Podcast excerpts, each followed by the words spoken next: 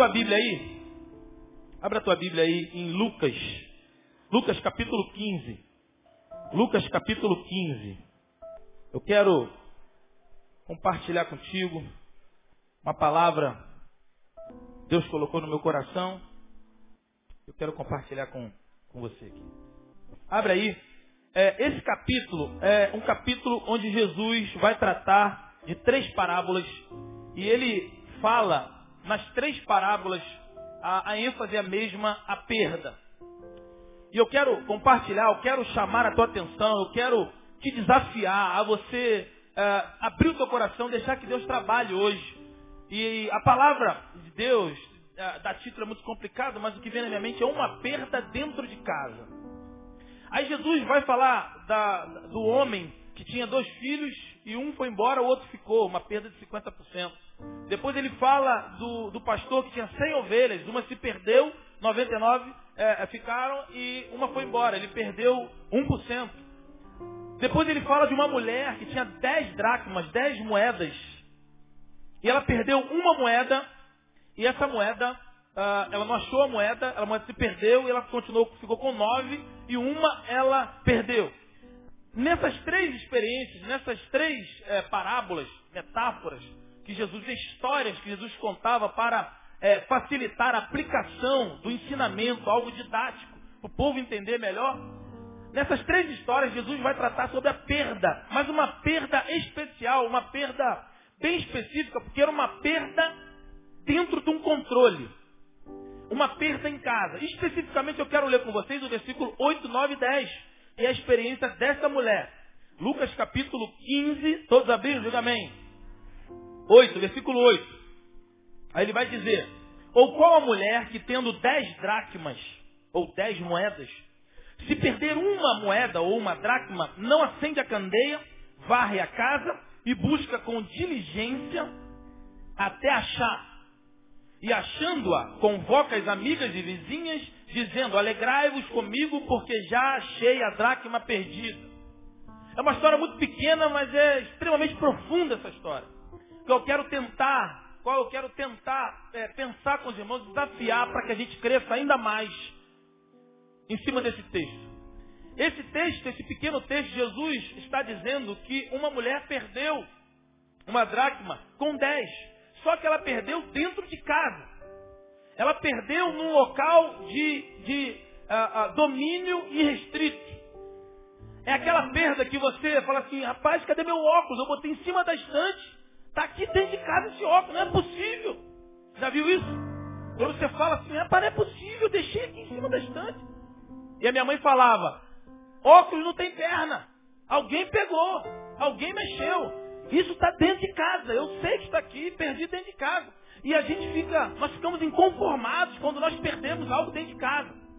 E eu faço menção, quarta-feira, por exemplo, né? Quando o Cruzeiro empatou de 0 a 0 lá com o Estudiantes, time da Argentina, veio jogar no Mineirão, lá na Argentina empatou de 0 a 0. Aqui era muito fácil, o Mineirão lotado, 60 mil pessoas.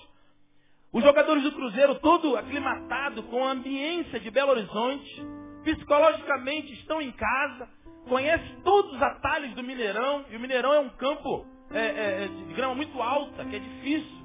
Muitos jogadores têm dificuldade porque a grama é muito alta, eles fazem de propósito. Eles já têm toda essa condição de jogar. Isso é um detalhe que não é qualquer um que sabe não, né? Mas eu não joguei no Mineirão não. Ainda não. Mas sei disso, os que jogaram. Aí o que acontece? Com todos esse, esses detalhes, o, o estudiante veio e ganhou o jogo de virada. Dentro do Mineirão. Aí a gente pensa, pô, como é que pode? Como é que pode um clube com todo esse domínio perder dentro de casa? Um time da Argentina. Como pode um pai perder a filha, essa menina que caiu da janela por, por causa de 13 minutos? O casal perdeu uma filha dentro de casa. Subiu, estava na festa no apartamento, subiu, botou na cama, fechou a porta da casa, desceu para pegar as outras duas filhas, se não me engano. Quando ele estava subindo, ela estava caindo. 13 minutos. Ela perdeu, eles perderam a filha dentro de casa. Então, alguma coisa nós temos que analisar e pensar como o que leva alguém perder, alguém ter uma perda em meio a um profundo ou tremendo controle. Numa área que a gente domina, numa área que a gente controla, numa área de segurança. Aquilo que a gente tem a certeza que está em nossas mãos. E de repente não está mais. Se vai, se perde. É um amigo. É um ente querido que está com uma saúde de ferro, como foi o caso da minha mãe. Eu me converti em março de 88. Minha mãe se converteu em setembro de 88 e morreu em outubro, 23 de outubro de 88. Um mês depois, minha mãe era uma mulher fortíssima, uma mulata, né? Cabelão, aquele cabelão na época de Enê, né? Aquela mulata sarada, aquela mulher que executava, que trabalhava, reunia a família toda. A gente brinca dizendo, mas se ela fosse hoje, se tivesse quantidade, seria uma, pelo menos teoricamente, uma líder de departamento feminino, ministério feminino. Aquela mulher que executava, aquela mulher que pegava, levava feijão para os pobres, meus, meus parentes. Aquela mulher mesmo, era uma mulher muito forte. Em um mês ela cai doente, fica uma semana na HCE. No domingo a gente faz um culto, ela melhora, domingo antes de seis e pouca da tarde, e ela morre às seis e quarenta e cinco da tarde de 23 de outubro de 1988. Foi uma perda que nos abalou tremendamente. Depois de ter entrado quatro, cinco vezes reanimado com, com um aparelho quatro ou cinco vezes, entrando e saindo do aparelho, a gente fala, agora vai ficar, agora vai ficar. E não, morreu. Em um mês, aquela mulher forte, ela cai e se vai. Existem algumas perdas que a gente tem, que nos acomete, uh, numa área que a gente está controlado, numa área que a gente está tranquilo e dominando. Essa mulher tinha dez moedas. Cada moeda era um denário. O denário era um dia de trabalho. Ela tinha dez dias de trabalho. Quando ela perde uma moeda, ela perde o valor de um dia de trabalho. E quando ela perde, e aí a gente pode é, é, entender algumas coisas, ou pensar algumas coisas, a questão do domínio, do controle, da autoconfiança, o que leva alguém a perder alguma coisa que está no inteiro domínio. Mas aí isso gera tristeza, isso vai gerar batimento. E tem duas alternativas, ou se entregar à perda, ou lutar com a perda. No caso de um ente querido como uma mãe, é irreversível, mas existem perdas que são reversíveis. E a maioria delas. No caso dessa aqui, era algo reversível. E aí ela toma uma atitude que para mim já é a, a primeira virtude dela. A primeira virtude dessa mulher, ela detectou que ela perdeu. Parece algo óbvio, mas é real, extremamente importante no processo de reabilitação, de retomada. Primeira coisa, eu e você temos que ter a convicção de que nós perdemos, de que já se foi, de que saiu dos nossos domínios. Aquela mulher, ela poderia estar vivendo a sua vida com nove moedas na sua bolsa. O peso é quase que idêntico. Não há muita distinção num peso de dez moedas para um peso de nove moedas dentro de uma bolsa. O barulho é quase igual. Você acha que faz diferença só talvez um perito que possa distinguir o barulho de 10 moedas e um barulho de 9 moedas? Sim, mas ela detectou que havia perdido uma moeda. Como? Quando ela contou. Quando ela averigou. Quando ela foi examinar as suas moedas. E aí já começa o primeiro passo. Se ela, talvez, né? Se ela for, teve auto, autoconfiança, domínio, excesso de controle, ah, às vezes nós somos cometidos com isso e aí nos leva à perda. Perdemos algo que nós temos a certeza de que está em nosso domínio. E às vezes não está. Talvez esse, esse é o malefício. Esse talvez seja o defeito, mas em compensação, ela logo retoma a situação com uma grande virtude. Primeira delas, ela detecta, ela consegue detectar barulho que ela detectou, não foi pelo peso que ela detectou. Ela chegou à conclusão, ela detectou e viu que havia perdido quando ela foi examinar, conferir. Quando ela foi ver, ela viu que não tinha dez moedas. Ela poderia passar o resto da sua vida achando que estava guardando nove, dez moedas. Mas ela não se deixou enganar, ser burlada, porque ela foi conferir. Ela se examinou, ela olhou pra, para dentro e ela viu que havia a falta de uma moeda. Algo interessante também é que talvez muitos de nós nos acomodaríamos. Afinal de contas, nós temos nove moedas. Nove moedas, apenas uma. Mas ela foi em busca dessa moeda perdida. ela não só detectou, como ela sabia o que perdeu e onde perdeu. Nesse ponto, de, que é o primeiro, de detectar a perda, eu preciso detectar também, além da perda, detectar o que eu perdi e onde eu perdi. Porque isso lá na frente vai ser extremamente determinante e que vai distinguir, quando as acusações vierem, o que é insistência e o que é teimosia. Porque é uma linha tênue entre a perseverança e a, e a teimosia. Mas porque ela sabia o que perdeu e onde perdeu, aí ela toma uma segunda atitude após detectar que eu quero compartilhar com os irmãos o segundo ponto, após ela ver que havia perdido, após ela detectar a perda, não pelo barulho, ela não, ela não conseguiu detectar somente pelo barulho, ela não conseguiu detectar somente pelo peso, ela detectou porque ela conferiu, ela examinou, ela olhou para dentro, ela vigiou, e aí ela viu, literalmente, que não estavam dez moedas na sua bolsa, mas nove. E ela perde dentro de casa.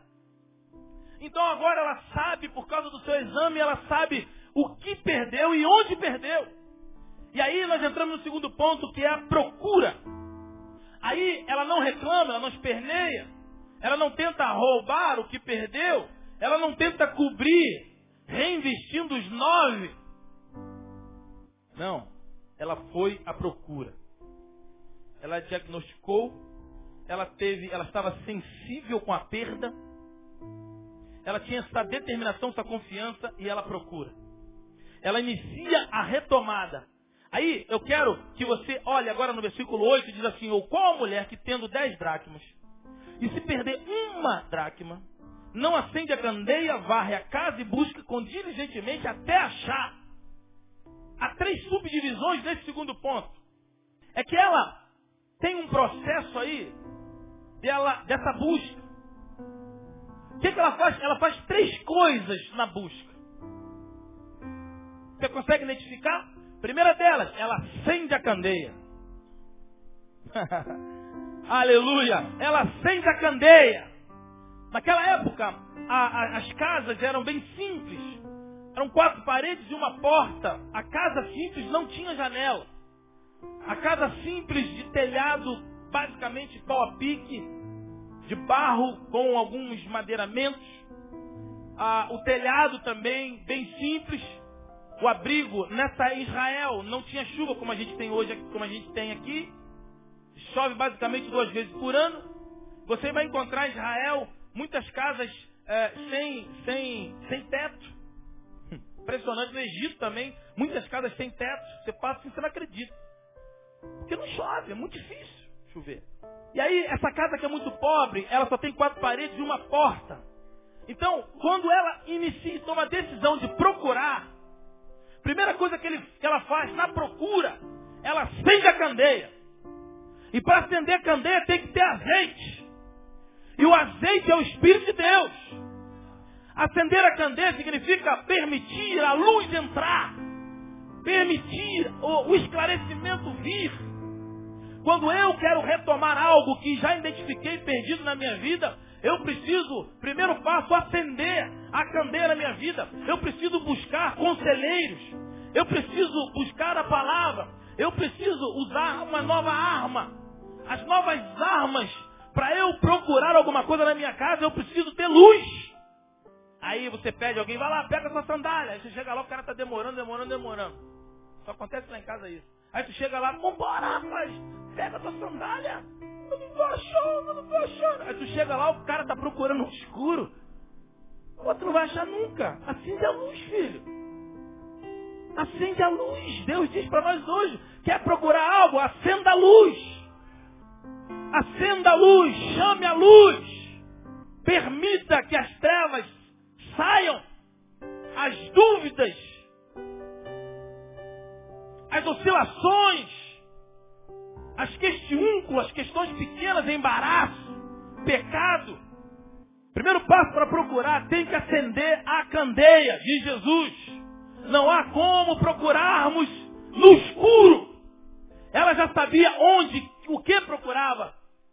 E ela não poderia procurar no escuro. Era tempo de acender a candeia. Para acender a candeia tem que ter azeite. Para ter azeite tem que espremer a oliveira. E é na pressão que você retém, tira o azeite da oliveira.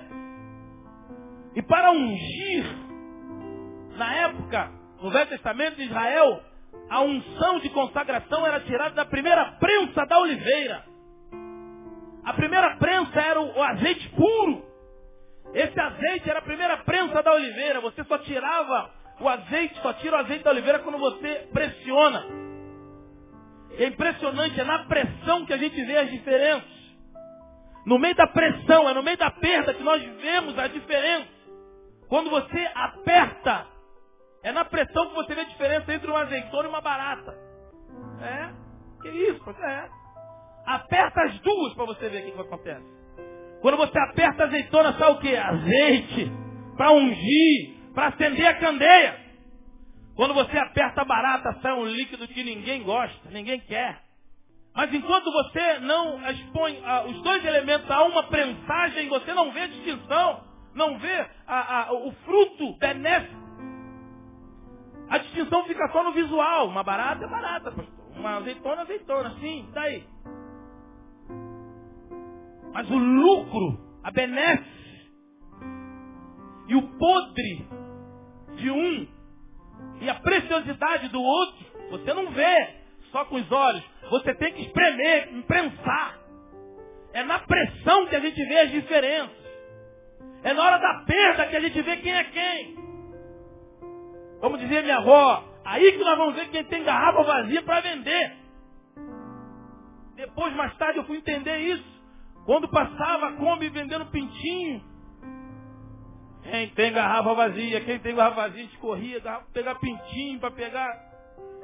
Não tinha garrafa vazia. E a molecada saía com um montão de garrafa vazia. Não tinha. É nessa hora que você vai ver quem tem garrafa vazia para vender. Tempo bom, né? Mas ele pode voltar. É igual a música não volta mais. E aí, querida, na pressão que a gente vê a diferença. Ela detectou, ela agora procurou, e para procurar, a primeira coisa ela tem que acender a candeia. Segundo, diz a Bíblia aí, veja aí versículo 8. Ela acende a candeia, depois ela faz o que, irmãos? Pode dizer para mim. O quê? Varre a casa, ela põe em ordem a sua vida. Ela varre a casa. E para varrer a casa tem que mexer em algumas coisas. Para varrer a casa você tem que mover os móveis. Só o preguiçoso que varre assim pelo cantinho, dá, dá aquela curva de quatro quadrados assim no tapete, aí varre. Para varrer a casa você tem que levantar o tapete, tem que tirar o sofá, levantar o sofá. Para procurar o que você perdeu, você precisa varrer a tua casa. Aquela mulher varreu a casa, diz a Bíblia. Jesus falou que ela acendeu a candeia, trouxe luz, trouxe esclarecimento, trouxe verdade, trouxe palavra, trouxe vida. Depois ela começa a varrer, ela começa a mexer nos cantos da casa. Porque ela não sabe aonde exatamente aonde está. Ela sabe que está dentro de casa, mas ela não sabe aonde. Por isso que é preciso varrer os quatro cantos da casa. E aí, Nessa varredura, a gente tira os obstáculos. A gente tem que tirar poeira, elimina as poeiras. Elimina as impurezas, só varrendo a casa. Não é só passar paninho, é varrer a casa.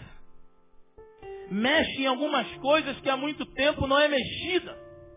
Para varrer a casa, de fato, já viu aquele, algumas, alguns locais que você algum tempo que não vai, quando você levanta, sai até jacaré, boitatá, mula sem cabeça, sai tudo. Quem tem criança, então, brinquedo. Esse brinquedo, meu pão. Acha brinquedo que estava perdido. Lá em casa é assim. Às vezes a gente tem algumas coisas, ah, depois eu...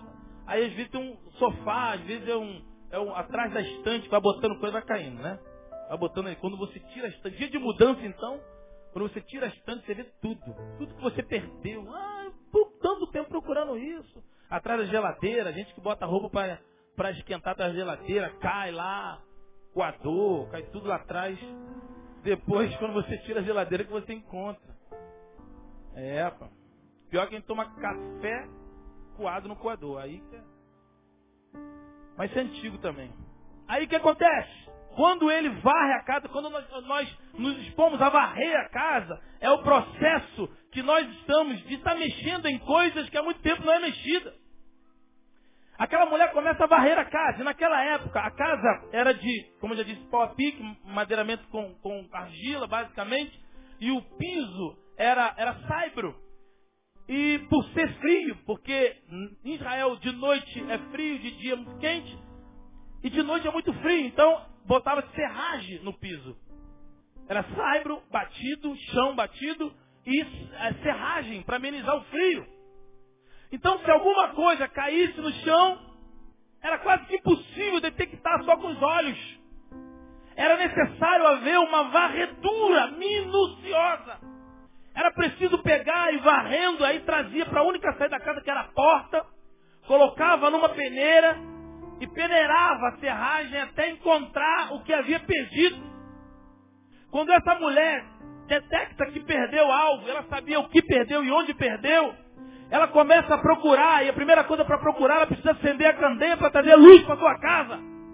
Depois ela tem que varrer, e a varredura é minuciosa. Na varredura, a gente mexe com coisas que há muito tempo a gente não mexe. A gente traz coisas à tona que a gente não trabalhava há algum tempo. Isso é varredura. É a investigação. Até que ela procura diligentemente, diz a Bíblia, até encontrar. Ela ia trazendo, varrendo, um bolo de, de, de serragem, varria para a porta, botava na peneira e peneirava. Vassourada por vassourada monturo por monturo, até encontrar. Eu não sei se você já perdeu um filho em um lugar supermercado ou em lugar de grande movimento. Quem já perdeu aí? Quer dizer, eu não perdi, né? Ele se perdeu, né? Foram duas vezes que eu. Alguma, assim a gente já sabe, mas duas vezes eu fiquei assustado. Uma foi lá na cidade Batista, já um tempinho atrás, estava lotada. E ele saiu, o Uriel. Saiu para ver não sei o quê. Rapaz, eu fico aqui, porque o ponto nós saímos e comecei a procurar. Aí eu pergunto você que já aconteceu isso. Como que você procurou teu filho? Você procurou como você procura uma meia que você quer botar porque acha que está legal? Quando você não acha aquela meia, quando você acha na gaveta, puxa, só tem uma. Cadê a outra? É igual aquela propaganda que a mulher falou, como eu gostaria que as meias e sungas saíssem, fluíssem assim das gavetas, né? Os homens, como precisam tanto de sunga e meias, faça igual a mim, lava. Lava sua sunga. Aí tu não tem problema de reclamar. Meia eu não lavo não, sou meio fraquinho de meia, mas sunga eu lavo. Aí você vai procurar e só acha um pé. Puxa, querer botar aquela meia azul. Mas quando não tem a meia azul, você bota outra meia. Não é uma procura diligentemente. Não é uma procura até encontrar. A Bíblia está falando de uma procura sem alternativa. É uma procura com foco. É uma procura com objetivo. É uma procura traçando uma meta. É uma procura até encontrar. É como você está procurando o teu filho. Você não se cansa. Você já passou três, quatro, cinco vezes no mesmo corredor. Mas você continua procurando porque você está procurando até quando? Até cansar? Você procura o teu filho até cansar? Você procura teu filho até fechar a, a, o estabelecimento. Se você não achar, você continua procurando até fechar. Fechou, você continua procurando, porque você está procurando até encontrar. E aí, há uma ilustração que eu acho que eu já contei aqui, mas vale a pena, porque a gente é bem, bem rotativo, né? Um mestre estava andando com o seu discípulo, e aí o discípulo perguntou a ele, mestre, o que eu faço para encontrar a Deus? E o mestre não falou nada. Eles estavam passando à beira de um rio. E aí o mestre chegou bem próximo dele no rio. Pum! Correu ele dentro do rio. O rio era fundo. Aí ele afundou. Aí ele tentou, quando ele foi tentar levantar, o mestre botou a mão na cabeça dele. Quando ele levantou, ele fundou novamente. Aí soltou. Aí ele saiu. Aí o mestre fundou novamente. E soltou. Aí ele saiu. Três vezes. Aí ele deixou, o mestre deixou. Ele saiu, sentou na beira do rio, deitou. O senhor quer matar? Não. Senhor não gosta de mim. Me matar. Não, eu te amo. Mas como? Estou te respondendo a tua pergunta. E o aluno disse, mas como? Você não me perguntou o que eu posso fazer para encontrar Deus? Ele disse, sim. Então, te respondi. Como? Você só vai encontrar Deus quando você buscar com toda a força, com toda a diligência, a mesma forma que você buscou o ar para se manter vivo. Deus não é uma lâmpada que você aperta, interruptor ele acende, você aperta, ele apaga. Deus é Deus. E você não encontra de qualquer jeito. Você não encontra de qualquer forma. Para você encontrar Deus, você tem que buscá-lo. Essa mulher, o princípio, um dos princípios dessa história é isso.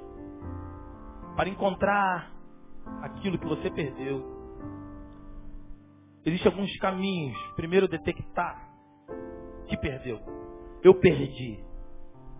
Porque senão a gente fica doente a vida inteira, achando que com nove a gente vai. Porque quem não assume que perdeu, ele perde a segunda e se acomoda andando com oito. Ele perde a terceira, se acomoda andando com sete. Ele perde a quarta, se acomoda andando com a seis. Até que ele perde, perde a última moeda. E agora ele não precisa procurar só uma, ele precisa procurar as dez moedas. Quando minha mãe morreu, eu tive que entender e aceitar que ela morreu. E eu tive que identificar o que, que eu perdi com a morte da minha mãe. A minha irmã tinha 10 anos. Meu pai, militar nativa, tinha suas funções, ficava de serviço direto, às vezes de noite, prontidão. Aquela década de 80, às vezes acontecia muito isso. E meu pai não gostava muito de lance de empregada. Eu tive que cuidar da minha irmã. Eu tive que assumir, tive que aprender a fazer feijão queimando aprender a fazer arroz. Eu não entendia que eu enchia a panela de arroz. Quando voltava, eu via, eu via só um pouquinho do Globo Esporte. Quando voltava lá, tudo queimado. Eu fui entendendo que tinha que apagar, o, baixar o, o, fogo.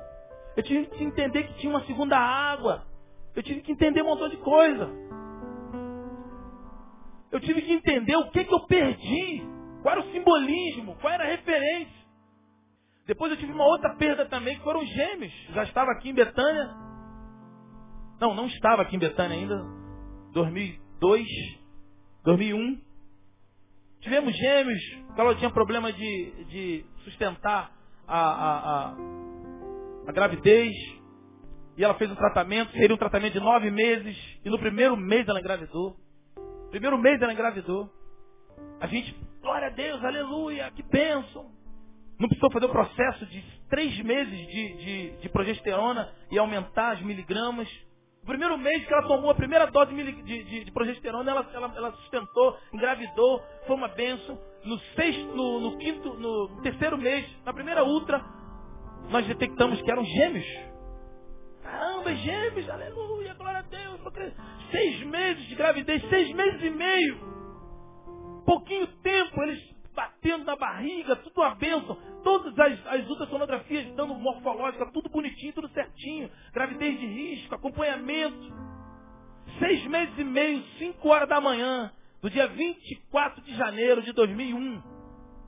A bolsa estoura em casa. Com seis meses e meio, a gente corre para o hospital. Nasce a, a Adriel e a Irã. Os dois um com 630 gramas, outro com 940 gramas. Pequenininho. O maior, com mais esperança, o médico fala logo, olha, o, o, ele é, o menorzinho, ele é muito pequenininho. Ele, o médico falou isso várias vezes pra gente, no mesmo dia. Ele está ele tá no incubador, ele é muito pequenininho. Ele é muito imaturo. Bom, o maior, no dia seguinte, morre. A gente tinha confiança, certamente, vai perder um filho. Poxa, mas tem outro. O maior, no dia seguinte, morre. E o menor permanece por quatro dias ainda vivo. Sabe por quê?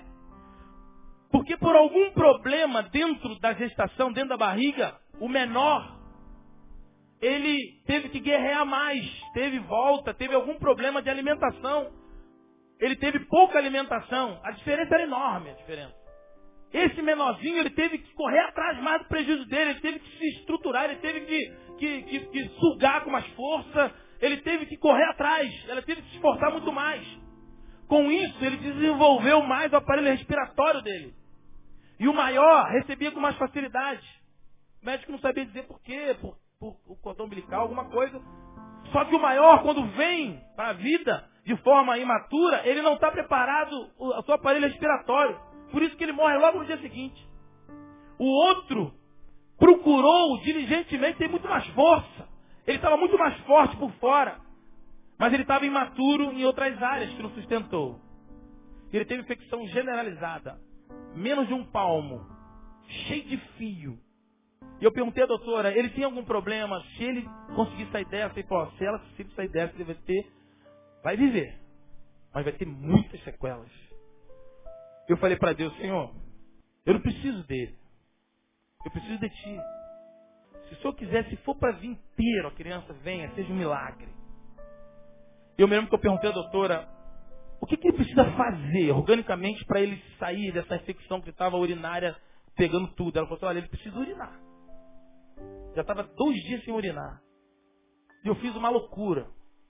Loucura de pai.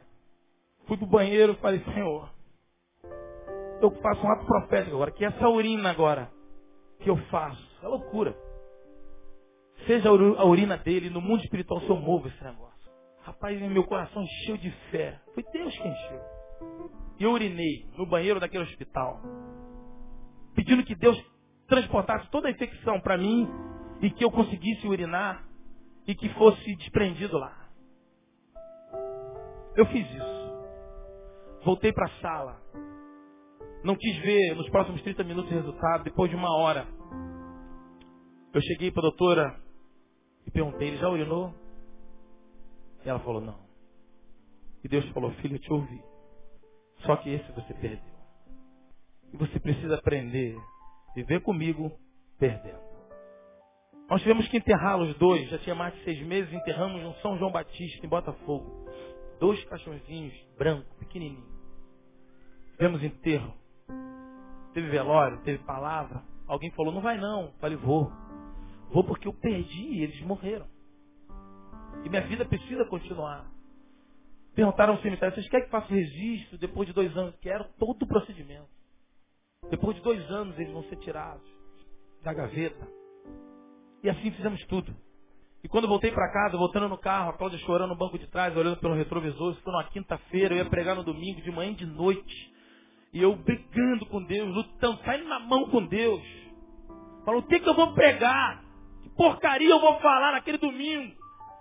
Eu vou falar o que para aquela igreja? Que o Senhor é vitória, que o Senhor é bênção, que o Senhor conquista. Que eu sou vitorioso.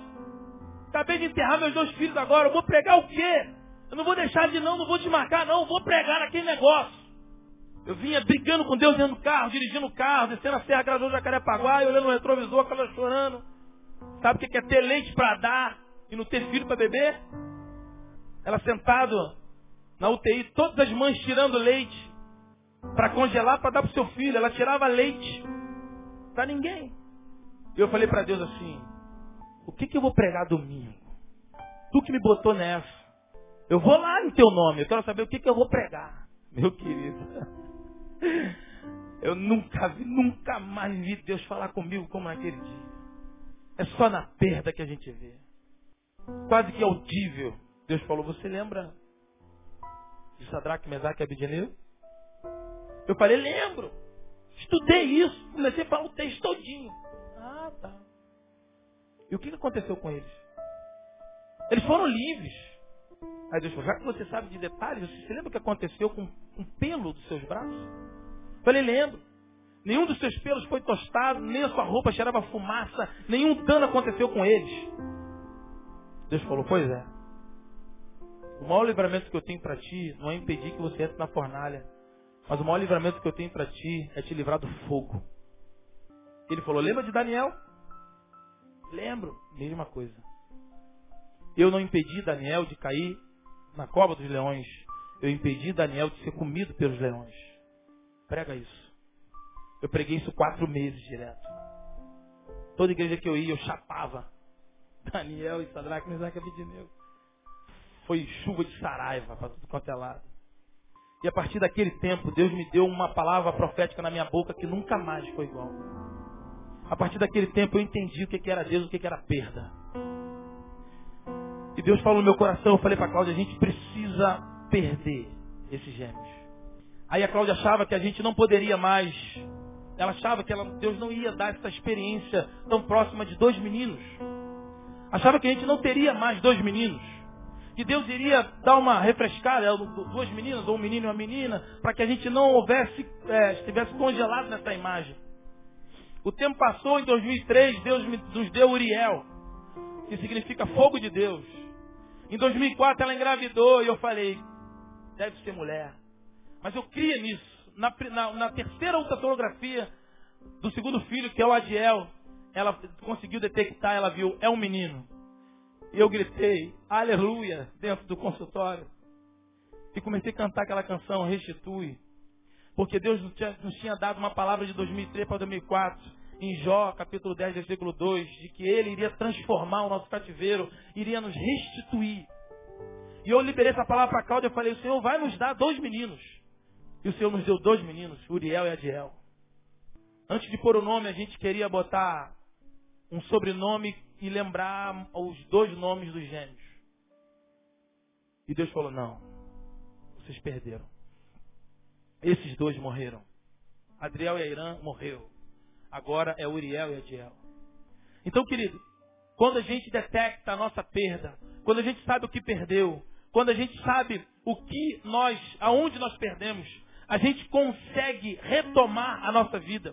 Essa mulher acendeu uma candeia, essa mulher varreu a casa, essa mulher procurou diligentemente até encontrar. E a distinção entre insistência e teimosia é o foco. Porque existe muitos que pensam que estão procurando diligentemente, mas estão de forma teimosamente, estão em teimosia, não insistência. Porque a diferença é o foco. Aquela mulher sabia o que perdeu e aonde perdeu. E a teimosia, você quer porque quer. A teimosia, ela não gera um foco. Ela não aponta para um foco. A teimosia é para suprir um, um capricho particular. A teimosia, ela não dá, ela não caracteriza, ela não revela o que você perdeu e aonde. Ela não te posiciona exatamente. Isso é teimosia. É um capricho próprio. Mas a insistência é quando você procura sabendo aonde está. Aquela mulher tinha insistência em procurar porque ela sabia o que ela perdeu. Estou procurando a minha décima moeda. Aonde? Dentro da minha casa. Está dentro da minha casa. Eu vou procurar até encontrar. Porque ela sabe onde está. Essa mulher procurou. Ela acendeu a candeia. Ela varreu a casa. Ela procurou até encontrar. Passou monturo por monturo, serragem na peneira, até encontrar a moeda. Aí a Bíblia diz que ela encontrou. Amém? Ela encontrou. Quando ela encontrou, Veja aí no versículo 10. Versículo 9 ainda. E achando-a, convoca as amigas. Diga comigo, convoca as amigas. E vizinhas. Pode repetir? E vizinhas.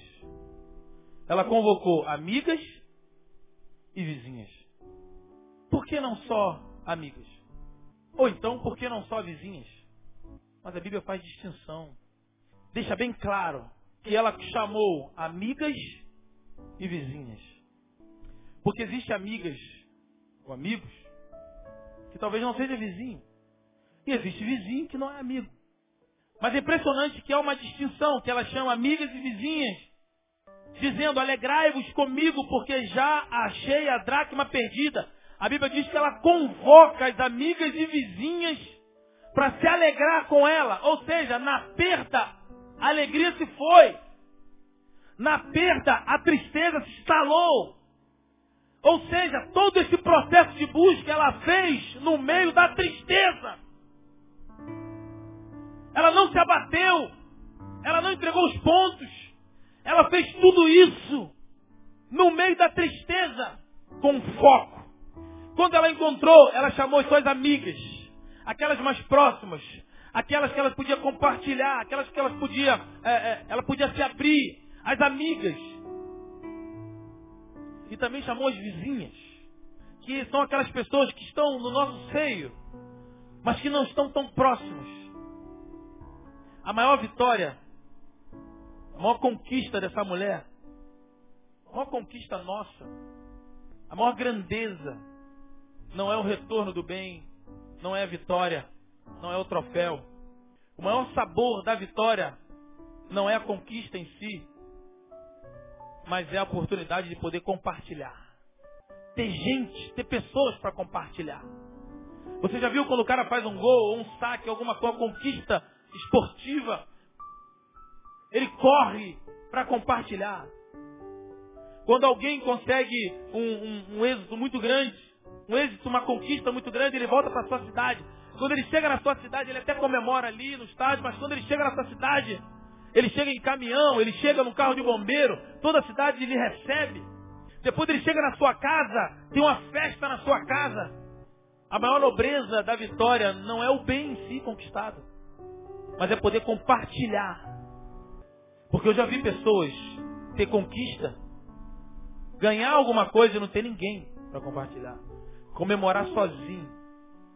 Como eu já vi pessoas sentadas, estou comemorando minha promoção, bebendo sozinho. Todo mundo tinha inveja de mim. Mas eu consegui. Sozinho. Essa conquista não tem sabor nenhum. Essa conquista é fruto dele mesmo. E aqui diz que ela chamou amigas e vizinhas para compartilhar. A vitória ela só vai ter sabor quando a gente tem com quem compartilhar. Se você, talvez nesse dia, nessa palavra, você conseguiu detectar alguma coisa que você perdeu. Para que, que o Senhor vai nos dar a condição da gente recompor, recompor? Qual é o sentido de você retomar, de você reconquistar, de você identificar o que você perdeu?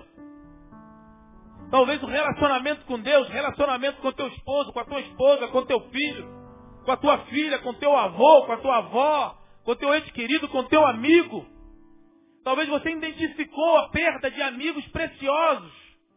Você conseguiu identificar que perdeu. Agora você, talvez hoje Deus já te mostrou por que você perdeu, aonde você perdeu.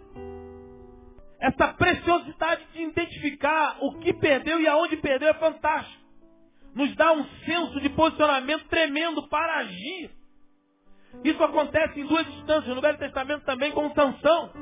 Sansão permite que Dalila soubesse o seu segredo, ela rapa a cabeça, raspa a sua cabeça, tira as sete tranças. Diz a Bíblia em Juízes é, é, 16, versículo 20, que ela está deitada no colo de Dalila e Dalila acorda, Sansão, que os filisteus vêm contra ti. Ele carequinha já. Aí ele levanta, chapado ainda. O cara que deita no colo de uma mulher. A Bíblia diz que ele se levanta do sono. Deita no colo da mulher de Dalila. A, a, a, Bíblia fala que Dalila chama um homem de fora. O cara vem e raspa a cabeça dele. Não é só cortar a pontinha raspar a cabeça dele com navalha, que ele era nazireu, não podia fazer isso. O cara tem que estar muito chapado, muito doido. Aí levantou o chaparral meio, meio tonto, deixa ele vir. Deixa ele vir que eu vou fazer como fiz outra vez. Aí no versículo 20 diz, Sansão não sabia que o Espírito de Deus já tinha saído dele. Sansão não tinha sensibilidade da perda. Em 2 Reis 6,6, o moço de Eliseu deixa cair o machado no chão e Eliseu chega para ajudá-lo. Ele grita: Ah, meu senhor, porque era emprestado. Aí Eliseu vem. Primeira pergunta de Eliseu, de cara: Onde caiu? Você quer que eu te ajude? Quero que o senhor me ajude, homem de Deus, chame o homem de Deus. Chamaram o homem de Deus, Eliseu chega. Ele diz: Eliseu era emprestado, me ajude, por favor. E Eliseu fala para ele: Aonde caiu a lâmina do machado? Eliseu precisaria? Exatamente da posição? Não. Eliseu queria saber o senso de posicionamento daquele jovem. Ele falou, caiu ali. Eliseu pegou um galho, um pedaço de madeira, jogou. O galho entrou na lâmina, subiu, flutuou no espelho d'água e veio flutuando até a beira do lago. Eliseu estende a mão, diz a Bíblia. Eliseu não entrou no lago. O machado flutuou e deslizou até a beira do lago. Eliseu estende a mão e pega. Tudo porque o moço sabia aonde caiu. Se você quer retomar algo na tua vida, se você entende que hoje é tempo de reconquistar, de retomar, de reiniciar, de assumir coisas que já se foi, você precisa detectar e entender que perdeu. Você precisa buscar, você precisa varrer tua casa, você precisa acender a candeia. Você precisa procurar até encontrar. Mas três coisas básicas, você precisa detectar, procurar para compartilhar. Quando você encontrar essa moeda, quando você encontrar o que você perdeu, quando você conseguir identificar, porque quem não sabe o que perdeu, não sabe nem que já conquistou. Quem não sabe o que perdeu, não sabe em qual ponto já foi retomado na sua vida. E aí vai linkar o seu insucesso, a sua derrota a outras coisas. E será sempre recorrente. Porque não sabe o que perdeu. Está como Sansão, não tem a consciência de que o Espírito já foi. De que essa amizade já acabou. De que talvez o problema não está nele, está em você. Porque você não tem a consciência de que já perdeu. Pessoas que perderam ente querido, que continuam ainda vivendo com esse ente querido. Morreu, permita que ele seja enterrado. Você já perdeu, querido. E Deus está dizendo para você que você pode reiniciar com outras pessoas na tua vida, com sentimento, entregando a Deus isso. Entregando ao Senhor isso. Tendo a consciência e dizendo para o Senhor, eu cheguei até o fim. Eu peço que o Senhor enterre essa pessoa definitivamente na minha consciência. Eu quero estar livre. Quero viver uma vida livre. E quero viver a minha vida a partir de agora. Mas talvez você não tenha essa consciência, não sabe. Não sabe o que, que perdeu. Aonde perdeu. E por isso vive uma vida eterna de perdas.